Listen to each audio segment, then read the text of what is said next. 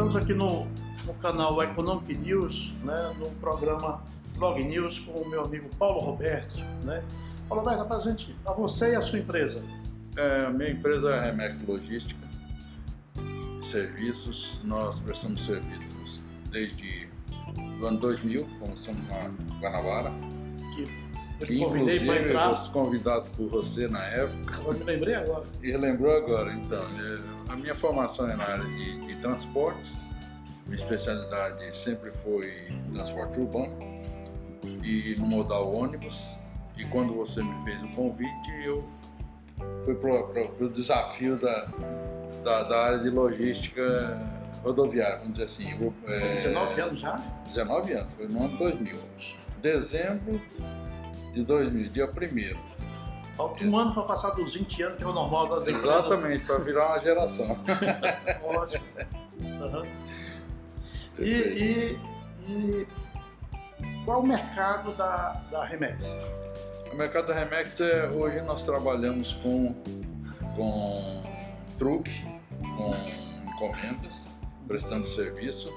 Nós não atuamos direto no mercado, nós trabalhamos prestando serviço para outras empresas. Baixa centro de distribuição, E, e também temos é, atendimento a grandes clientes, fazendo transferências de para supermercados, é. fazer atendimento do, do- do pessoal no nível de, de cargas concentradas para carreta.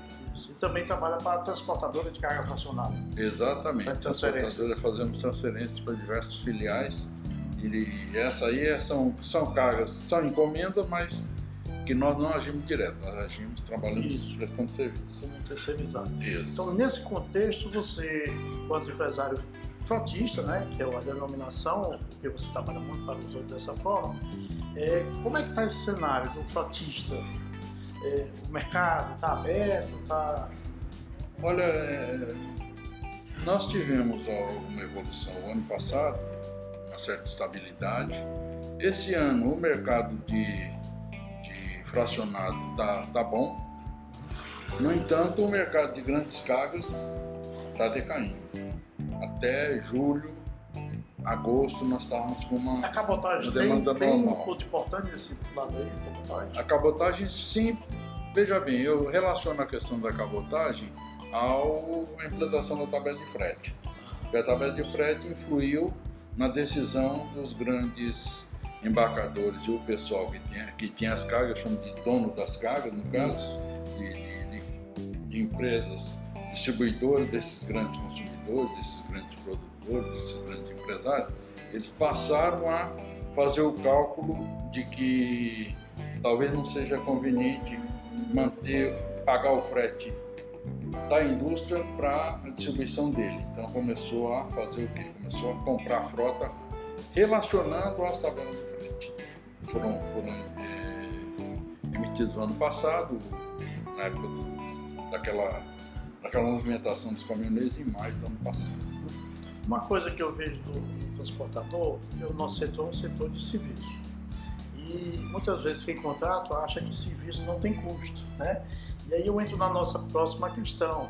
A receita justifica o investimento hoje em frota? Hoje não. Hoje está deficitário. Para quem faz trabalho como eu, prestando serviço para outras, isso não está acontecendo. Pode estar acontecendo com, com, com quem presta serviço ou vai para o mercado fazer, é, buscar, buscar o faturamento mais varejo do que propriamente grandes cargas.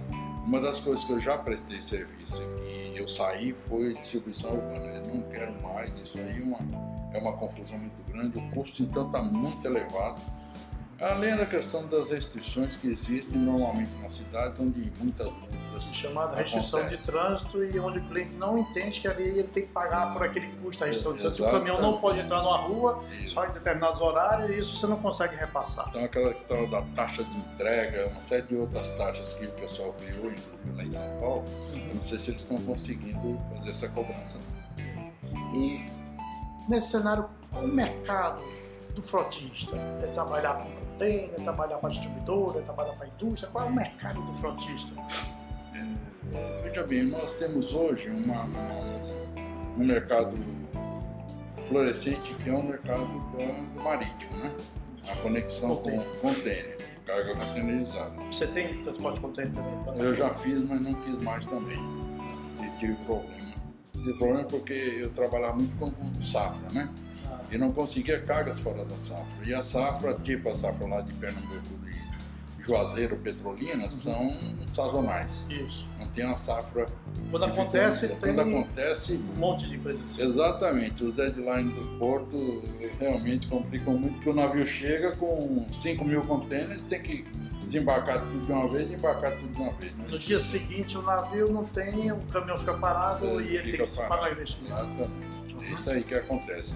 Ao passo, ah, também tivemos um- uns problemas no sentido de que, por exemplo, o Porto PC naquela época tinha muito mais flexibilidade que o Mucuripe. O Mucuripe trabalhava com regras muito mais rígidas. Chegava 5 para as 10, ele não- recebia mais o container ou coisa que o vale. Tá? Então acaba interferindo no custo, né? Isso. A É. produtividade, no caso. Como é que está então a disponibilidade de motorista? A gente sabe que é uma profissão que está se exaurindo, né? Os motoristas, os filhos já não acompanham o pai para ser motorista. Como é que está essa, inclusive pegar bons motoristas? Por incrível que pareça, hoje o mercado está bom. para isso aí. Por quê? Porque tem muito caminhão ocioso, muito caminhão está sendo. Porque parou o caminhão, está só para Pessoal, exatamente, pessoal autônomo se dispondo, se dispondo a, a- aqueles que querem continuar a trabalhar. E o pessoal das empresas que fecharam ou que diminuíram de tamanho, também os motoristas estão no Mas mercado. são motoristas antigos. Novos não tem esse. Novos a gente ainda encontra, a gente ainda Pouco. encontra, mas já são poucos. É mais um motorista mesmo é, mais experiente. Agora, um ponto que eu queria levantar da questão do motorista, para mim foi uma melhoria, foi a questão do toxicológico, exame.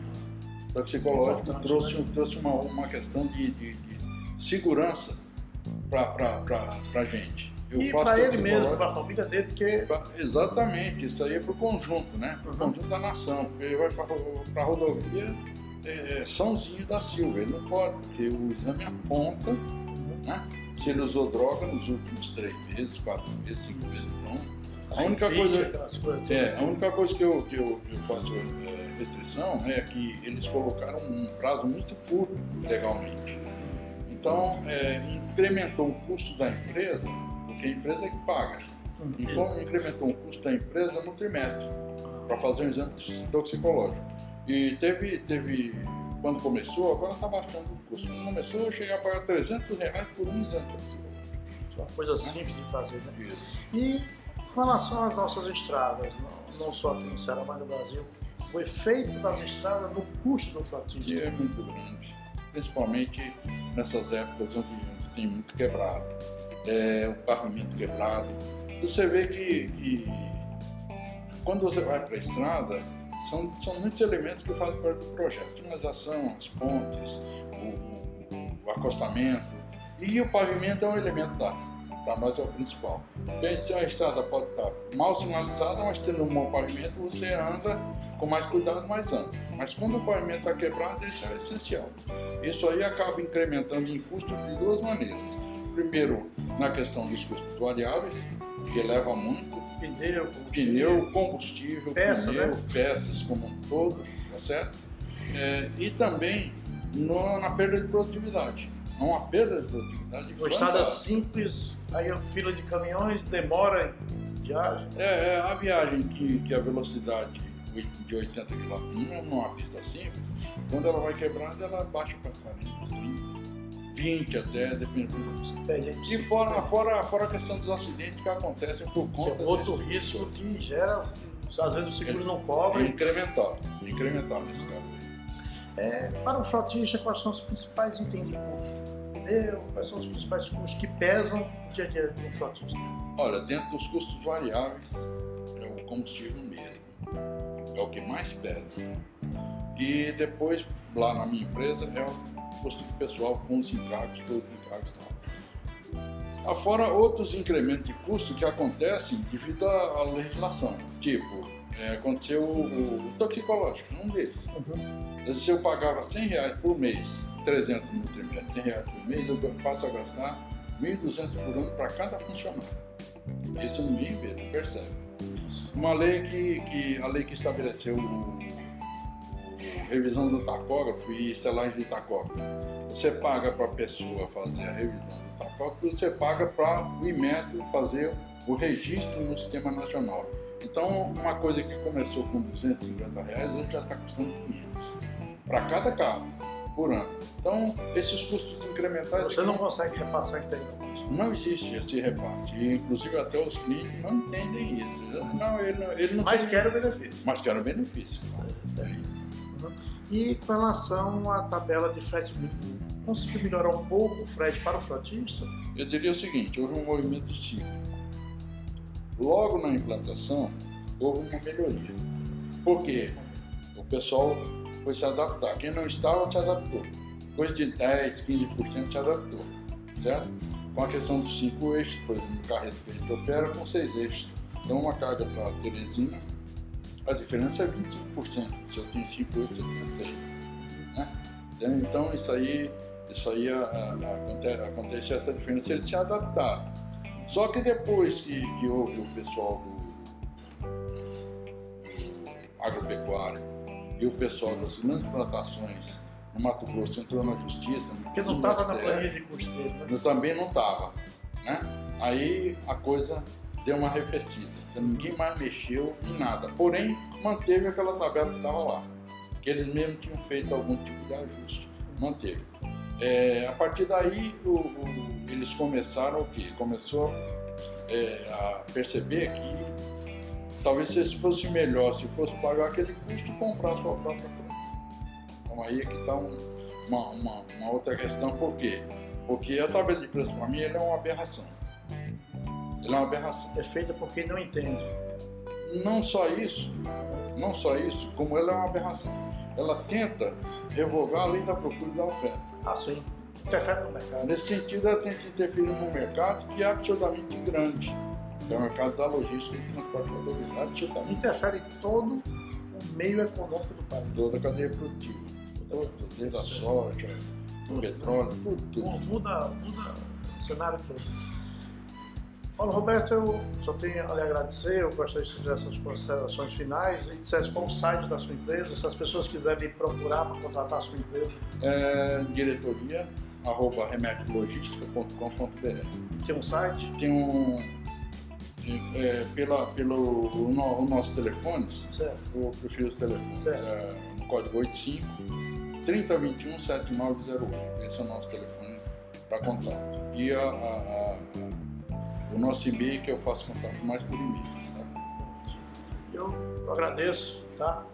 uma visão aqui no nosso, nosso canal, que é um canal para esclarecer as pessoas de como é ser empresário, quer ser cliente, quer ser físico, é, toda essa nossa. Eu que lhe agradeço a oportunidade de estar aqui. Tá, joia.